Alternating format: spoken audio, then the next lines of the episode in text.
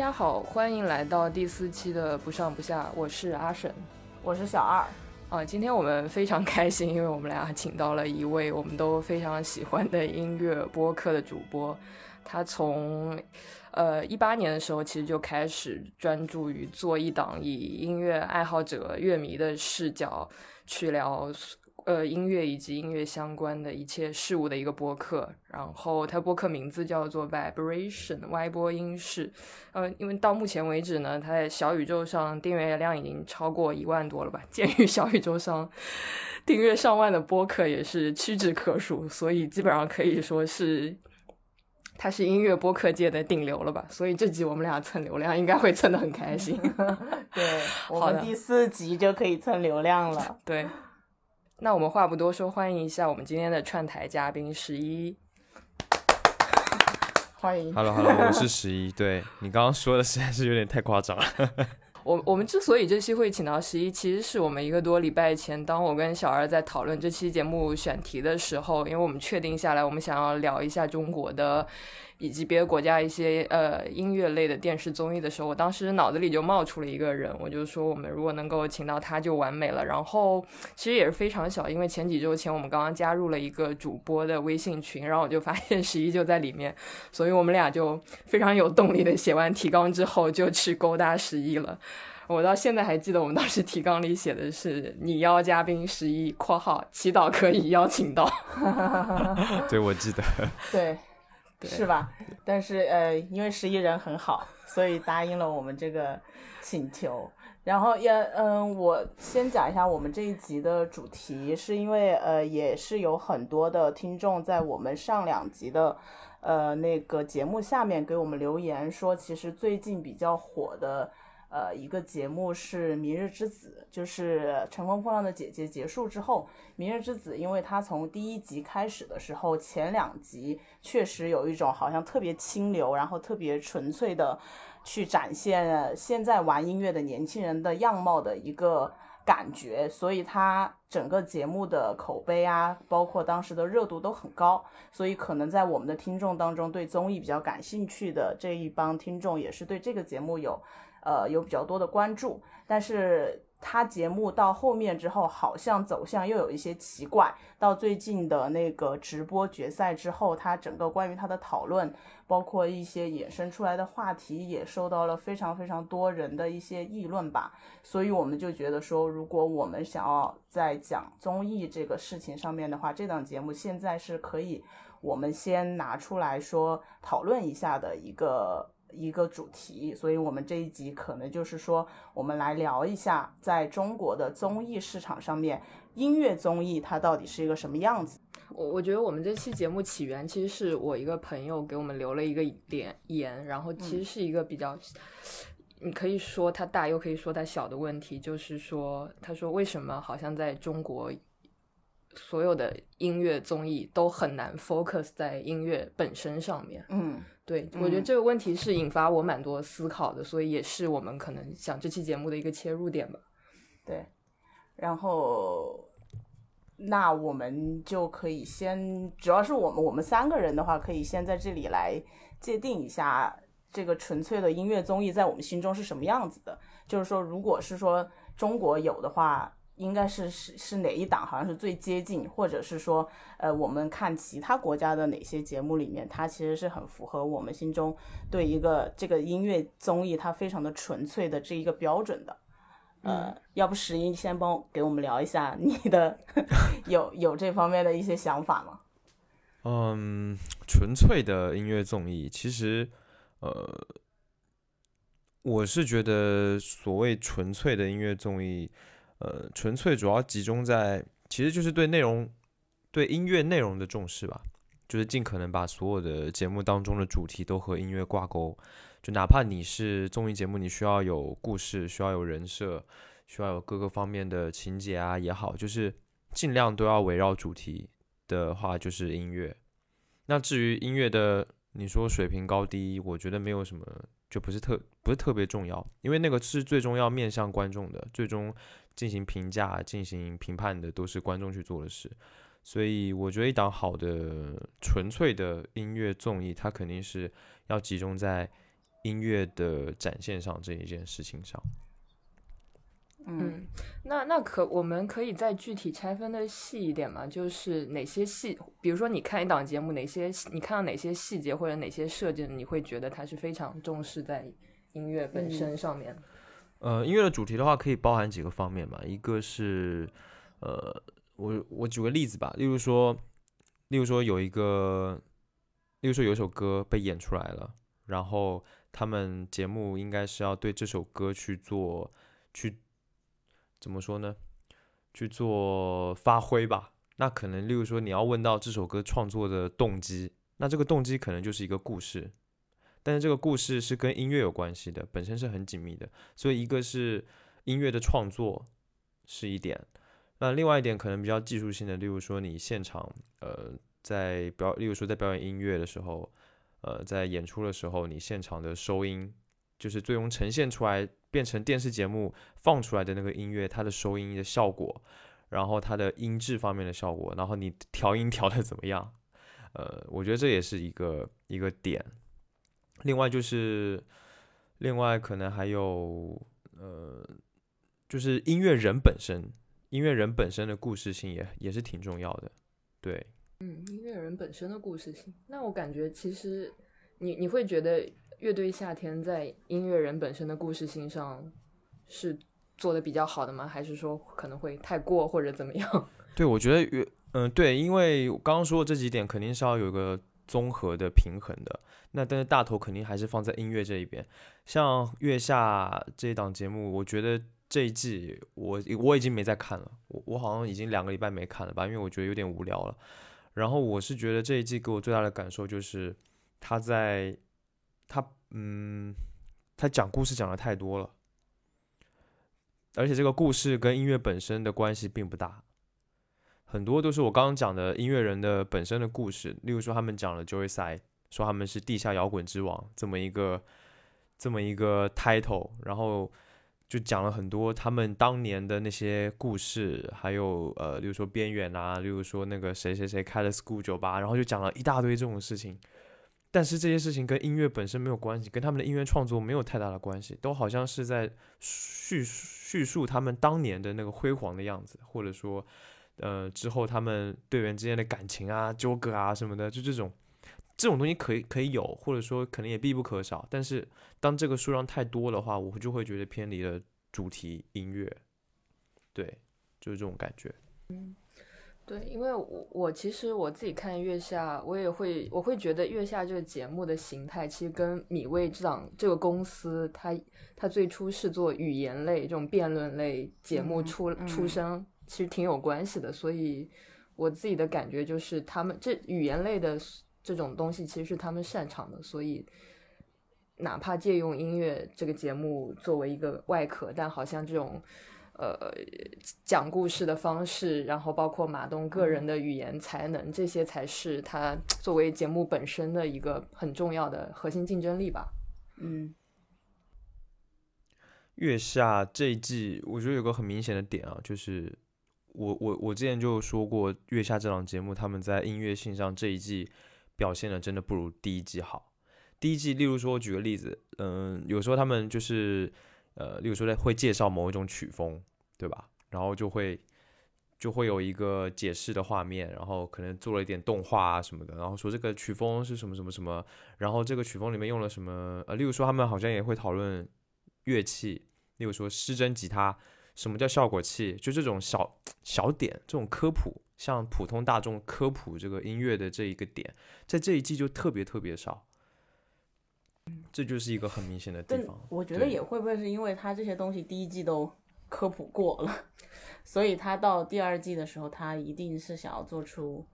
区别。没有啊，我觉得其实如果你一档音乐节目真正做得好的是，你是慢慢培养你的观众，在越来越成为一个越来越懂音乐的乐迷。所以如果第一季做一些比较基础的科普，第二季它完全可以再多做一点，或者做得更深更细一点。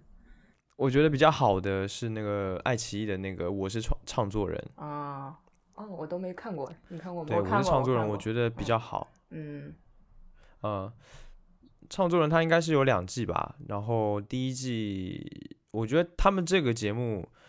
这个节目就真的是比较用心在音乐上面了。它本身它主题就很明确，就是音乐创作人嘛，就是找一些嗯，主要是以创作型的音乐人来上节目，然后来 PK，也是一个竞技型的竞技型的一个综艺节目。对我觉得这个是比较比较纯粹的，因为它从节目的调性，然后从节目的内容，一直到包括他们邀请的音乐人啊，还有他们在节目。就这个节目的，包括剪辑，包括舞台效果，包括音乐的音响的效果，还有各种呃情节内容，都是跟音乐还有音乐人是完全紧密挂钩的。所以我觉得是这个是比较，在我来说是比较纯粹的。嗯嗯，是这档节目我都没听说过，所以它也没有特别火是吗？还是说只是它就是一个一些就是。八个还是十个吧，就是有创作能力的音乐人，然后他会在节目里面进行。哦，是王源去的那个。对，王源。对，我想起来，第二季最近的这一季是有张艺兴、有盖、有陈粒，好像。对我，我同意，就是刚刚十一说的，说这个节目它其实是非常非常想要给音乐人一个舞台。就是他没有说其他节目的一些比较抓马的剪辑，或者是去造很多的人设，但是在我这里的话，就是如果说我去讲一档节目，它是不是一个比较好的音乐综艺来说的话，我还是比较呃比较习惯从他的作品的呃就是可听度，或者是说我对这个作品的喜爱的这个角度去看。因为我我觉得啊呃，唱作人他是一个非常标准的，说从制作的角度，他是非常想要推出好的音乐人和好的作品，但是我觉得从结果上来说，他没有做到，就是他并没有太多的把这些作品打出去，或者是把这些音乐人给他提高一个台阶，他他的他的整体，因为我也跟里面的一些制作人有聊过，可能是说一个是因为时间的关系，其实给这些人很唱制作人很大的压力，他们每一周都要产出一个新的作品，可能他呃，其实他大多数是之前一些积累的嘛，就很多艺人他们去参加这个节目之前就会聊说，如果说我现在手里有很多囤着的歌。那我可以去参加这个节目，但如果说你每周要让我拿一个新的东西，其实我是拿不出来的。而且他们可能会首先去保证制自己专辑的制作，那对这个这个综艺对他们来说，这个音乐作品的质量，其实我觉得是没有那么能够得到保证的啊。对，这是这是我自己的一个一个想法。然后说回来说，我觉得什么样就是是一个比较好的音乐。综艺来说的话，因为我们做节目啊，我我从做节目的角度来说的话，我们其实去先开一档节目，大多数可能音乐综艺的话，我们就拿选秀这个角度去说的话，我们首先会有两个比较大的维度去想，一个是我们可能所有的编剧导演在那里就会想两个问题：我们这个节目是以做人为主，还是以做作作品为主？呃，其实你所有节目其实都是这两者合一的，但是可能从你制作方的出发点来说，它其实是有侧重性的，就很明显的，可能《明日之子》它是以做人为主的，《说唱新时代》它一定是以作品为主的，就是它，你还是会能够看出它两个最后呈现出来的结果的不一样，对，所以我我就因为我对国内的。音乐圈也不是很了解，一会儿可以再聊。如果说我自己去选一个，说我我觉得比较好的音乐综艺的话，是，呃，我跟阿沈都很喜欢去年的那个 Super Band。大家也都知道，这个节目在中国已经做了三个版版本，对对，三个版本。就是 那个节目，其实对我来说，可能一个是我的音乐取向会跟那个节目会比较像，因为它是。一些比较流行的摇滚，我觉得它的 band 里面其实不是那种很硬的，他风格还是比较多样，然后比较偏流行一点的，可能跟我平时听歌的取向也有关系。再加上它里面，呃，我觉得刚十一说的非常好的一点是，你把你的心用在哪个地方，你的心用在收音，我用在所有的音乐所有的细节上面。这个这个是我们作为听众、作为观众最能够直观感受到的，就是你的制作团队有没有把那个心思用在那上面。所以我就觉得他们所有的伴奏也好，啊收音也好，就是关于音乐的一切都是做到了极致，所以这给我带来的听感和我对里面歌曲的喜爱是非常非常多的。然后我这个节目大概已经看了十几遍了吧，就是什么纯享版啊，然后完整版啊，然后歌单啊都放在自己的歌单里面，我就觉得这个这就是一个音乐综艺给我带来的音乐的享受。对，然后我我们俩去年八月份的时候，刚好就是大家都有假期，然后就是说去韩国玩，然后刚好那个时候 Super Band 在首尔的巡演就被我们赶上了。对，我们还去看了他的线下的巡演，对对，在首尔。对，其实做这个节目最初最初的初心只是想安利这档节目。如果要说回去的话，对，对，对你刚刚说到一档音乐节目对你的影响，其实我觉得当时去看了 Super Band 的线下的演唱会，我觉得我对整个韩国的国民的音乐素质有了一个非常直观的体会。就我第一次去到一场演唱会，我发现三岁小孩到五六十岁的夕阳红群体都有，嗯，对，然后那些小孩啊、大叔大妈都可以直接喊出那些乐手的名字，都都很嗨，对对对，就是是真的因为喜欢这个音乐才去的。对我，我除了 Super Band 之外，我觉得可能我还有一档比较特别喜欢的，其实也是韩国的，就是那个 Begin Again，啊，现在已经出到第四季了。就虽然这档节目它是一档旅行加音乐那种搭配的那么一个元素吧，但我觉得它做的比较好的是旅行，只是作为一个。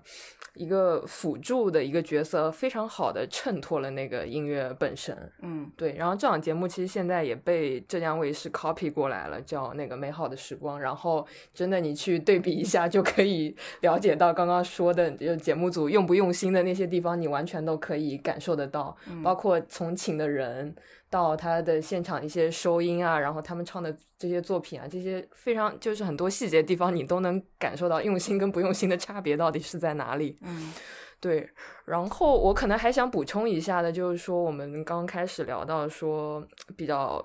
纯粹的音乐综艺具体的一些表现，我觉得，嗯，还有一些我还有一些非常具体的一些评判标准，就比如说，嗯。剪辑出来的那个节目，它有没有在恰当的地方给到乐器足够多的镜头？因为我觉得比较好的音乐节目，首先它是非常尊重音乐本身的，也是很尊重乐器的。我觉得听 Super Band，我一个很大的一个听感，我就。看的过程中，我会觉得啊，听到某个乐器的声音，哇，鸡皮疙瘩都起来了啊！怎么这个贝斯这么好听？怎么什么小提琴那么好听？但看一般的音乐综艺，可能比较少会有这样的一个感受。然后，对，其实十一在我们提纲里有写一档节目，就是他很喜欢的，就是那个一个英国非常老牌的一个节目，叫 Later with 呃 Jules Holland。嗯，对对对。这档节目其实，呃，我我想在这个地方提的一个点就是，它虽然是一个比较简单的录音棚内设置的一档音乐节目，但我觉得它也是它比较好的一个地方，就是说它的那个导播永远能在比较对的一个时间点切到那个当时正在发光的那个乐器。嗯，对，其实我们刚入行的时候，我我我跟小二第一家公司，我们其实有去。我我我有在英国见到他这档节目的那个导播，对对对，然后当时有跟他有有看他现场给我们演示一下怎么拍这档节目的，对，然后就是他那个在正确的 timing 切那个镜头是非常重要，这这这其实对导播本身对这个音乐的理解，导师团队对音乐的理解是很重要的。因为他这个节目他的场地就是呃，反正我的印象当中都是一个不是很大的棚。棚内有可能四个、五个呃音乐人，或者说包括乐队也也在里面，然后他们都是围绕着一个正中央一个空地嘛，然后就是环形的这样子的一个这样子的一个布置。然后呢，那个主持人就是 Joseph Holland，他就是每次，我觉得这主持人也很厉害，就是他总是能把所有，因为这个节目会请到非常多音乐人，而且这些音乐人都是来自各个不同的。不同的风格、不同的流派、不同的乐队、个呃独立制作人或者是爵士的，反正特别多。他这个主持人这能感感觉得出来，他听音乐听的实在是太厉害了。他能够如数家珍的把所有的乐队、所有当当时在场的音乐人，他们跟他们聊得很好，然后也能够，呃，有时候甚至会跟他们一起参演，对吧？我觉得这这点就是这个主持人，这主持人的魅力也是非常大的，在这档节目当中。然后他们哦，刚刚说到那个场地，就是围围绕一个圈嘛，就好像所有人就是就特别和谐，而且。然后每次在，例如说这个乐队在演完，演完之后切到下一个乐队，然后就是先切到主持人，主持人介绍完切到下一个乐队，就这一个过程非常的流畅。这一点真的很难，因为不管是彩排还是每个乐每个音乐人每个乐队之间，他们的节奏啊，他们的那种音乐表达的方式是不太一样的，所以要能够从这样子的一个情况切换到那样的一个情况，这个是我觉得就特别难。所以我觉得节目做的真的特别好。对，所以他这档节目可以从九二年播到现在，好像现在也一直在做吧，有三十多集了。哇，太厉害，真的太厉害。对，然后我我觉得那档节目整个现场氛围就很像一个现场的 gig 一样，就因为的那个观众都是站，观众其实不是很多，但观众都是站着的，然后你你感觉好像就真的在 live house 一样的感觉那种，嗯。其实我我会觉得说像这样子的节目。像刚刚聊到这一档节目叫 Later，呃，with Joyce Holland，这档节目是 BBC 的。这档节目其实更多是，我觉得它不太那么综艺，你们懂我意思吗？就是它很像是一个非常纯粹的一个音乐的 TV show。是。对，像这样子的节目有一个很大的特点，就是你不看画面，你就是你就是只听也可以的这种感觉。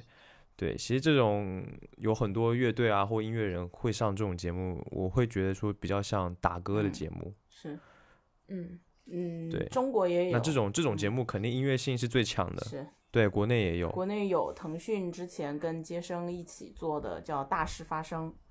它其实它整个的欣赏性和听感上来说，确实是中国的所有的音乐视频节目当中。比较顶尖的了啊，像朴树好像也去过，有很多一些很厉害的音乐人都很喜欢参加这类的形式的节目，对。对。但是打歌可能是另外一种，他们这种可能就是发发歌来做一个宣传，哦，表演这样的形式。对，大师发生现在也还在播第三季了，好像。大师发生，我后来我想到，就那天我们不是说到大师发生这个节目吗？然后我就我就有有一天我就突然想到。那个伍佰还有赵雷，他们两个人就是参加过这档节目，然后这个印是给我印象很深，就是为什么？就是伍佰跟赵雷 这两个人，我感觉根本搭不到一块儿，但是他们却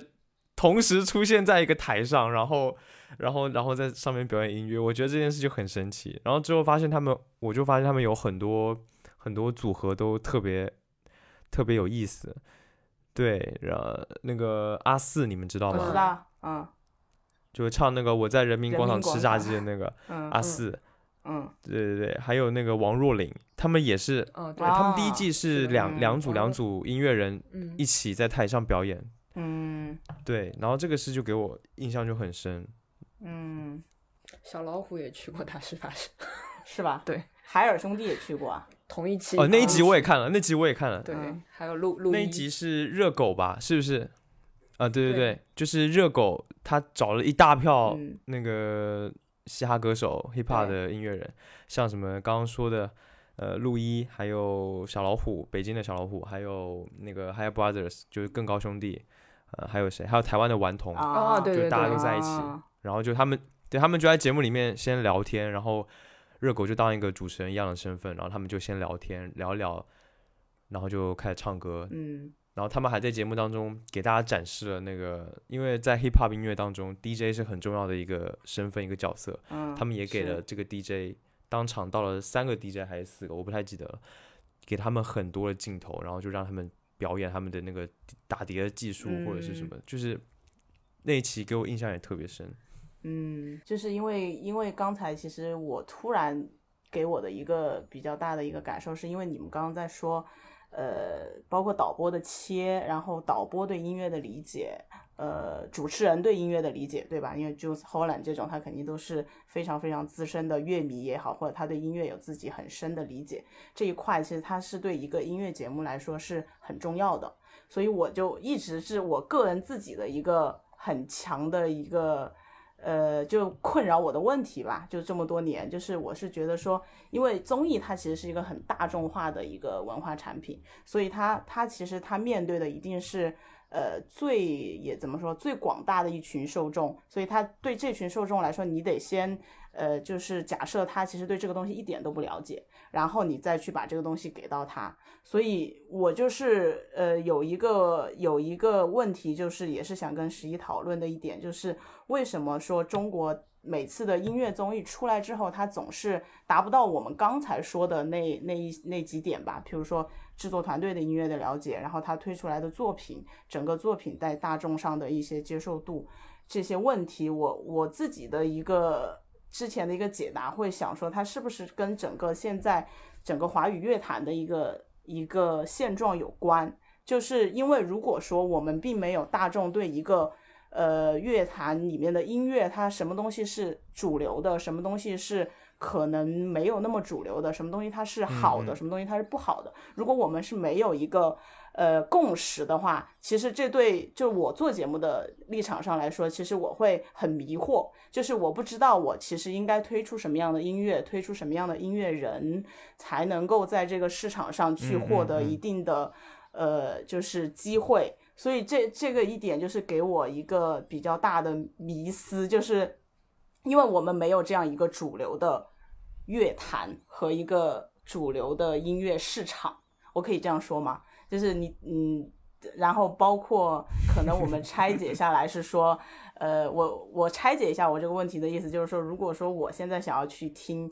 华语歌，我不知道去哪里听，然后我们也没有权威的榜单，然后我们也没有就是说。呃，一个比较权威的国民性的渠道去接触到。对你现在听歌都是被各种音乐 A P P 的 A I 控制了，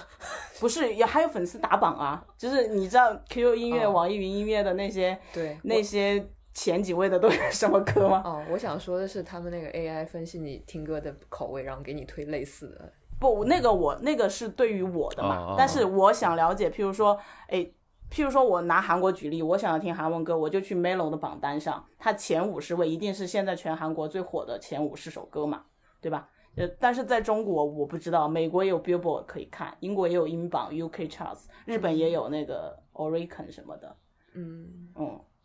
然后我就会觉得中国现在这个这个音乐市场是没有的，就是它是一个很很散，然后也是就是不知道，我不知道去哪里找。对，现在好像有种被自从移动互联网起来之后，就是被各种啊 QQ 音乐的榜单，然后豆瓣的榜单，或者只有这种榜单，但没有一个比较有权威性一点的。对对对，我我首先先说，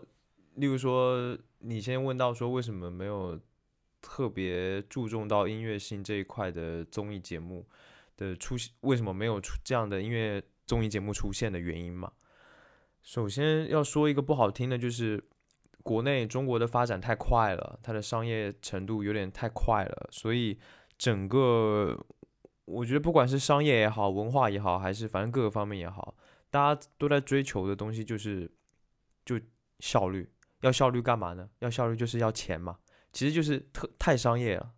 一切的一切都是以商业为前提，它没有没有那种特别嗯，哪怕一点点的。情怀也好，或者说是呃比较注重那个除了钱以外的事情的那种理念也好，就是这个这一方面是很缺失的。尤其是做综艺节目，做那么多网综，不就是为了赚钱吗？就到底最终做网综是要干嘛？就是其实还是要还是要利益。那在这个东西的前提影响之下，综艺节目本身就比较难把内容做好。我的感觉啊，我的观察，呃，然后刚刚还提到，就是，呃，也是有可能你刚刚问的这个问题，就是说是不是跟华语音乐、华语乐坛它没有什么发展，它甚至没有没有，甚至会让你觉得说华语音乐它没有一个音乐圈呢，它没有乐，它没有乐坛这一说，就是可能会有这样的一个给人的这种感觉的现状。但是我想强调一点，就是说，嗯，呃，在我看来，华语乐坛它并没有停滞。它，完全没有停滞。我不知道你说的停滞是什么意思，但是我是没有看到所谓停滞的迹象的。这个停滞可能是说表面上好像大家已经很难再遇到像呃当时那种什么周杰伦啦、林俊杰啦这种影响力特别大的音乐人的出现，确实没有，确实没有，现在确实没有那种有这么有影响力的音乐人在出现在华语乐坛。那这是一个点，然后我是觉得，其实现在华语做华语音乐的人还很多，而且新人真的特别多。问题是什么？问题是这些新人都出不了头，就有很多人在做音乐，有很多新人不停的出现，好的也有，当然坏的更多。呵 呵但是就是做的好的、做的好的音乐人，他出不了头啊，他做的音乐没有人听得到。那原因有几个，一个是他们没有特别好的曝光的平台，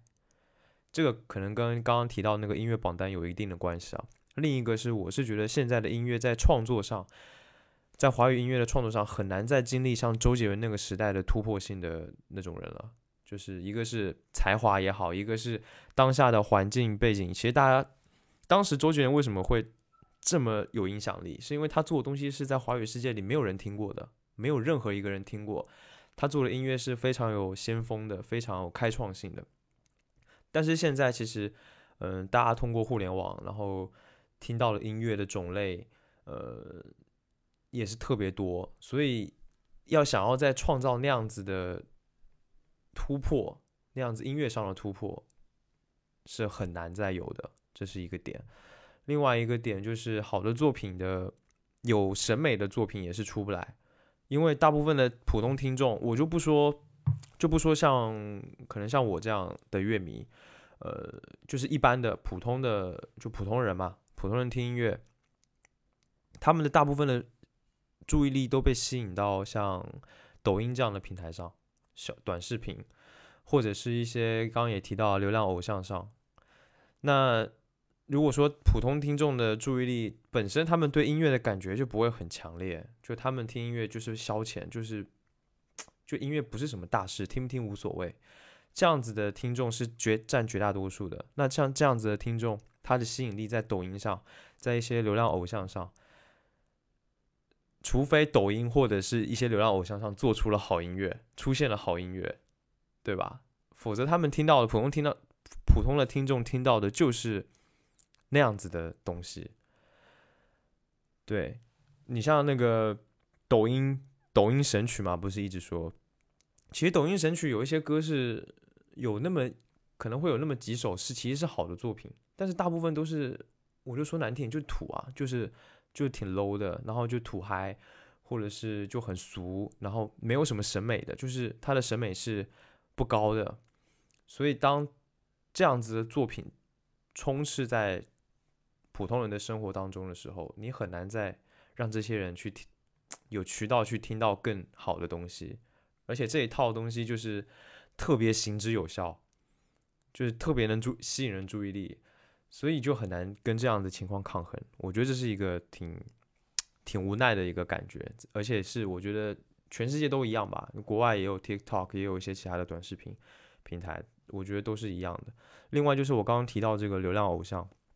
例如说鹿晗，例如说呃吴亦凡，例如说太多了，呃那个张艺兴也算是流量偶像、偶像明星出身的嘛。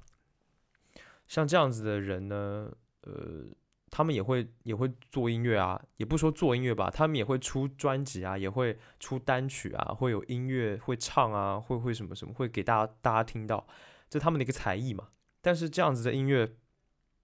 基本上，流量偶像的音乐很少有质量特别高的，往往都是也是一样比较流俗，而且没有诚意，在他们的音乐当中看不到真诚性，然后也没有审美审美观感也不是特别强，呃，所以在这样的情况之下，就很难听到好的华语音乐，对吧？我是觉得，呃，像那个其实吴亦凡我还挺挺刮目相看的，对，吴亦凡跟。吴亦凡跟张张艺兴，我觉得我都是挺刮目相看的。像张艺兴出的那张新专辑，我觉得就哎蛮有意思的，蛮有新意的，就是能看到他是在认真做东西的，至少我他作品好坏先不说，好吧，就是这种形式，他的这种音乐的内核什么的，他有自己一套想法，他有一套自己的完整的主题跟逻辑，在音乐方面，我觉得这一点对于他们来说，就是 给我的感觉就是特别，哎，就是另外一种感觉，就觉得他们在做音乐这件事情上是认真的。但是大部分大部分流量偶像不会有啊，当然我就不再我就不再点名了，我怕特别多，我就对我就就大概说到这边。流那个偶像上面的，所以就就让整个华语音乐就好像它表面上一样那样肤浅，因为普通的听众根本听不到真正好的那些音乐人，很难听到，特别难听到。然后他们就那些好的新的音乐人，他们华语音乐人，他就他们就相对而言体量虽然大，可是关注他们的人却很小，就是一个小圈子，一个小圈子，一个小圈子。然后每个圈子之间，每个圈子之间。也没有联系，也没有连接，就很分散。对我，我就是我就是这个感觉。然后，但是我我就是想说，那你平时去哪里发现这些好的音乐人？嗯，如果是华语的话，像其实我我就提到刚刚那个榜单吧。嗯，其实就是说，刚刚我们提到中国没有音乐榜单，对吧？其实中国不是没有音乐榜单，中国的音乐榜单太，差点说脏话，太多了，就是多的离谱，多到多到 没有一个能让人记得住，就这么一个情况。嗯，其实就是说，应该说是没有公信力的榜单，这是华语，就是中国的音乐的一个情况，榜单的情况。然后你刚刚问我说在哪里听音乐，其实我一样跟你们一样啊。呃，虾米啊，或者是网易云啊，或者是呃 QQ 音乐也可以啊，就是其实都跟你们用的东西是一样的，只是我会去找，但大部分人不会去找，他他不会去找说，就是其实那 app 其实那么那个 app 你可以点点点点点各种乱点，然后你可以其实可以点到很多你没有见过的东西，但是大家不会去看啊，大家不会去听啊，就是这个情况，所以我说为什么？呃，像我这样的乐迷跟一般的普通的听音乐的大众来说有什么不一样？其实就在这里，就是普通大众他是不会去找音乐来听的，他不会去认真的去找一个音乐来听，他会上 app，然后看一下 app 上面，哎，哪个 banner 最大？哎，我点进去看一下，我点进去听一下，然后再看那个 app 上面给你推的一些，刚刚也提到 AI 啊，然后也提到一些呃各种歌单啊什么的，他们就直接点，就是不会去很认真的去找。但是你想，这些流量就这些 app 的流量都给会给谁？肯定是给商业上有合作的，或商业上能带给平台利益的。那这些音乐人大部分是哪些？无非就是周杰伦、林俊杰这种本身粉丝基数很大的。那再来就是流量明星，我刚刚也提到了流量明星。那再来就是，就基本上就这些。所以刚刚提到那个榜单，我就有一个感觉特别特别明显。就是你们刚刚也说嘛，就 App 上面的榜单其实也也不少。呃，我我看一下啊，像那个 网易云的榜单排行榜，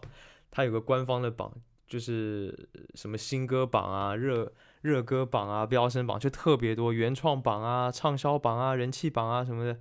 然后这就是官方，就是网易云官方的榜。然后你点进去看，就会发现这上面的歌。就是能真的好的作品真的不多，然后而且有可能会有十首里面会有四五首全部都是综艺节目来的。那你说一般没有上综艺的，没有在对吧？一般的音乐人的音乐，他不可能上这个榜，因为你也没名气，你也没流量，你上不了榜。这就是这就是一个悖论，你知道吗？这这就让人很头疼。新歌榜也是啊，新歌榜是什么新歌呢？是那些很有名的人的新歌啊，什么薛之谦啊、啊盖啊、林俊杰啊这种，他的新歌会被摆在很前面，药水哥的歌都会放在那么前面。药水哥，对对啊，所以就是我就觉得这就就是啊，我以前都对，就是这种感觉。好好看过这个榜单，对，原来其实还能解读出那么多来。哦，我。我我觉得刚刚十一讲到有一个点很有意思，就是说，呃，榜单公信力的问题。呃，如果这样说，我不知道你们俩同不同意啊？就是说我我我的感觉是中国在还没有形成真正有公信力的榜单之前，就被这个移动互联网被各种 A P P 给冲散、分散掉了，给冲垮了。因为我会觉得，我不知道这些像美国、韩国，就美国有 Billboard，英国也有他自己的英榜。呃，我忘了叫什么名字。对，然后韩国你说 Melo 和 Jennie 是吧？就这些榜单应该存本身存在就已经非常多年了吧？嗯，至少 Billboard 这些事的，特别久。对，比如说拿 Billboard 来讲，在互联网啊这些没有起来之前，它那个时候那个时候媒介形态这些比本身就比较单一，就只有电视、电台这些，所以就在那个媒介环境里会比较容易形成一种单一导向的，然后。可能相对甚至都非常官方的这种东西容易起来，嗯，那我觉得在在那个年代，中国可能大家连听歌的呃资源都没有，你连听歌的硬件设备都没有呢，嗯，对，嗯。嗯嗯，真的真的是这样，真的是这样，我非常同意。就是你想，呃，可能例如说，我们就例如说两千年好了，或者是千禧年之后，就是那个时候。内地，我我指的是中国大陆内地的范围之内所听到的歌，呃，也就是所谓的中国内地的流行音乐，实际上是，呃，其实是发展非常的一般的。你可以听到像，尤其是当时影响内地最深的都是些什么音乐人？是台湾的、香港的，是港台地区的音乐，对吧？那内地本身自己的就是这个音乐圈的发展是。呃，当然有很多历史原因，有很多社会原因，这我就不说太多了。就是，所以它的发展是很缓慢的。然后大家都被呃香港、台湾这样子的一些地区的音乐所带领潮流吧，这么说。那当然，确实台湾跟香港的音乐发展确实是发展的还还蛮好的。所以，所以内地就是在经历，他还没来得及嗯长大。然后就突然移动互联网，就像你刚刚说的，就就进来了。大家还没有培养成，就是内地音乐圈还没有办法培养成一个很好的一个圈子、一个环吧。就是给大众来认识的时候，就已经分散了。所以你说有个有个榜，有个什么？其实其实这个榜啊什么的都有，其实还挺多的，但是就大家都不知道。对，有公信力的奖项很少。你像。现在台湾地区的金曲奖，其实金曲奖已经是华人地区的音乐圈、华语音乐当中最有权威的了，真的是最有权威的金曲奖。现在还有人看吗？就是现在看的人也很少，就是一点一点慢慢的变少，就会发现这这个这个点真的是很，嗯，很奇怪，连金曲奖都是这样，然后。在缺少公有公信力的榜单，还有奖项之类的这样子的情况之下，大家的吸引力又被各个音乐平台所瓜分，然后音乐版权又落在各个平台不同的地方，就是大家的注意力没有办法在一个地方。但是，对吧？那音乐平台本身其实没有权威感的，这个我刚刚也提到了，他们有的平台它专业度是不行的，我我也不说了。呃，有的是被商业影响的很深，嗯，不纯粹。不学术，也缺乏专业精神，所以每个平台有时候就吃相很难看，然后导致每个平台就会给所有的中文用户一种感觉，就是啊，华语音乐就这样吗？对，没有权威指引，然后而且现在大家也不吃这一套啊。你突然有个像乐评人，不就被批的很惨吗？大家不吃你这一套，谁管你权威不权威？我听音乐，我就是听的爽而已。我我别跟我。扯那些有的没的，什么审美高低，我不在乎，我我不 care，我就想听高薪，我就想，我就喜欢小苹果，我就喜欢药水哥，不行吗？就是会有这样的一个情况，所以这个可能就跟中国人的音乐教育水平确实也是比较差的这一点的关系也有关，所以这个如果往大了讲的话，是真的可以讲的非常。就是非常大，而且有点绝望的感觉。我我不知道算不算绝望。就我我觉得，如果我们往未来的方向看的话，感觉大家的听歌的品味和来源都会被呃音乐平台给它的算法给决定嘛。就是它以后你听的可能都是根据你个人的个性化推荐这样给你推的。那所以这个权威的东西感觉越来越难树立建立起来了。就是，但是我觉得权威是一回事情，因为本来就是整个社会的发展都是在消解权威，就是任何一个领域、任何一个东西上都是在消解权威。但是我想要的这个东西是什么？我想要的是一个渠道、一个平台。我觉得互联网可能是在消解权威吧，倒不是所有的东西都在消解。我觉得，我觉得是，包括从政治上来说，就大家的、大家的那个方向都是让这个权威其实越来越不权威。就是每个人都是在消解他所谓的那个权威嘛。我，但我现在觉得少的像，譬如说像 Melon 和 Jenny 或者 Billboard，我觉得他们更多的一个作用，它不是权威，因为 Billboard 上面也有很多烂歌，嗯，就是前面的歌也都 TikTok 出来的那些神曲，对。但是它，我觉得它是代表的是一种主流的审美。我觉得 Billboard 其实我。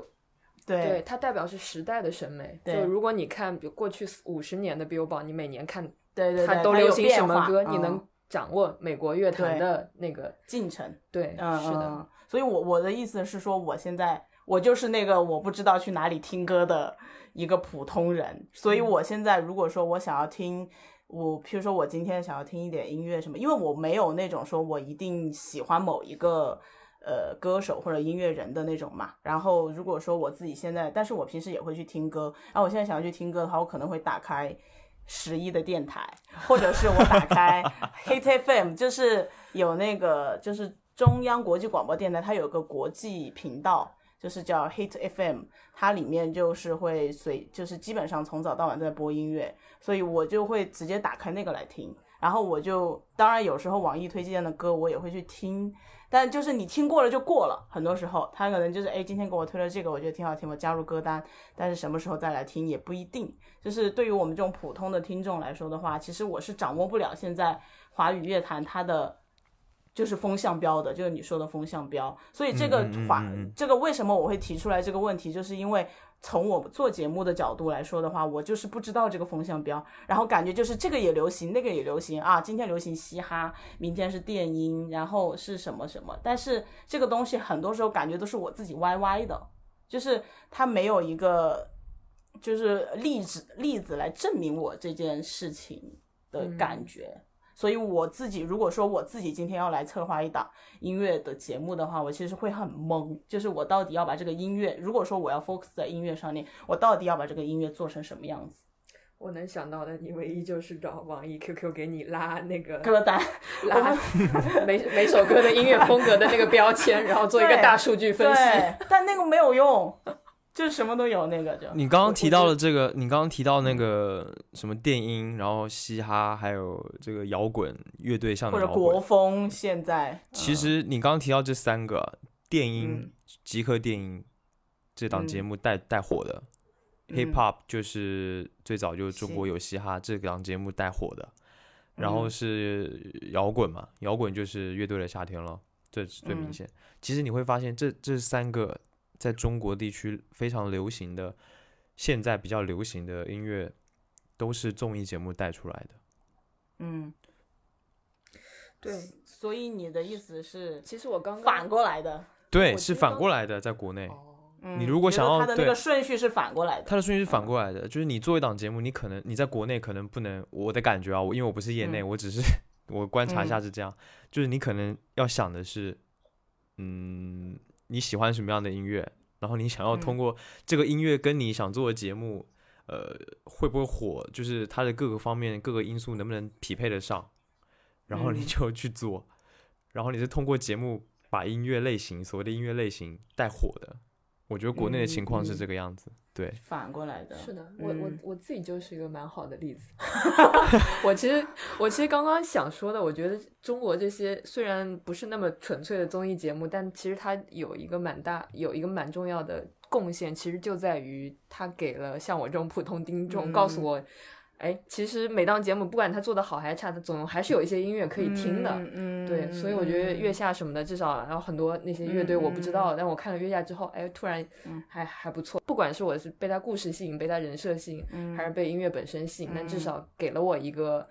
让我去听的这个冲动。嗯嗯嗯。其实这就是说，在中国，它在没有这种很权威的榜单或者平台的基基础下。这些综艺节目其实是承担了一部分这样的音乐教育作用和窗口，对对对对，嗯，哇，我这样说起来，我们的意义好大哦 又有写方案的动力了，是吧？有写方案的动力，对，但是。对，但你刚刚说的这几个，包括国风也做过国风美少年嘛，但它虽然不是纯粹的在音乐上面，但国风现在也是一个比较流行的，也不叫流行，就是它感觉像下一个风口。但是，所以我就在你刚刚说到这四档节目，我突然在我脑子里想想到这个画面，我其实是觉得是他做那个节目的人，他想要哪一群受众，嗯，就是这一些的受众其实都是非常年轻的那一批人，嗯，对。嗯，其实这些音音乐综艺其实还是相对比较垂直的，它不像《中国好声音》就非常大众向的。对，对，它它更多的是一个是对于对于制作方来说，一个是占领这个赛道的问题，一个是我我要拿到这批这部分受众，可能就是你说的这部分受众身上有商业上的考虑，有有其他的一些对平台的考虑。其实就是我在开发这个垂类的赛道的情况下，我想要去要哪些赛道，然后哪些赛道的受众是非常有价值的，但是它并不是从纯音乐的角度去考虑。嗯，对，但其实我们，呃，我觉得这三档节目能够起来，跟就是这三个大的音乐类型背后有。足够优质的乐手或者足够优质的选手，可能还是有一定关系的。我记得我们可能四五年前就讨讨论过，那那个时候江苏卫视就有最早中国的一档电音节目，是吧？我忘了，就是彻底 flop 掉的啊，极客啊，不不不，盖世英雄，盖世英雄，盖世英雄的导演就是中国有嘻哈的导演车车。哦，好，车车第一档最早的节目是这个，不是最早的，但是他那个时候还在灿星，然后他的他做了盖世英雄。对，我记得那个时候你有看吗？我没有看。我看，我看。对，但那那档节目怎么说，还有有点现在讨论起来，虽然不怎么样，可能有点开创新意义。那个时候，因为电音，它是因为在国际上火，就是它在欧美火。嗯。在可能是属于就是从 Billboard 上面来看，哎，它是不是一个一个比较 trendy 的一个一个形态？所以他拿过来的时候，那时候请了很多韩国艺人。请了 Psy，就是他那个《Gangnam Style》刚出来的时候，请了鸟叔，然后请了 YG 的一些一些艺人，也有大张伟，嗯，然后，但是他节目比较比较惨的一点是，他这节目播到最后面的时候就限韩了，就突然限韩，突然限韩的时候就把所有像 Psy 啊，还有那个 YG 的一些艺人都打马赛克，就是那个时候鸟叔很贵的，然后就全部要么剪掉，剪剪不掉的地方就打马赛克，所以他那个时候。真的很倒霉，就是播着播着的时候限韩，就还不是说我做之前你就限了，我就不请他们了，而是我已经这个节目都已经拍完了，然后他最后遇到这个情况，嗯啊，然后再加上可能那个时候的那个，我不知道是不是跟那个时候的音乐发展和现在也有关系，包括他那个平台，江苏卫视，他说到底他还是个卫视，就他还是不像网络平台这样可能更多的去传播。年轻人喜欢的一些东西。平台跟音乐属性有点不匹配对吧？对。